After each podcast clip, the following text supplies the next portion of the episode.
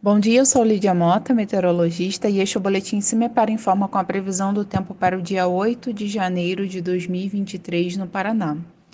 Domingo de tempo ensolarado entre o oeste e o sudoeste do Paraná, com temperaturas bastante elevadas à tarde.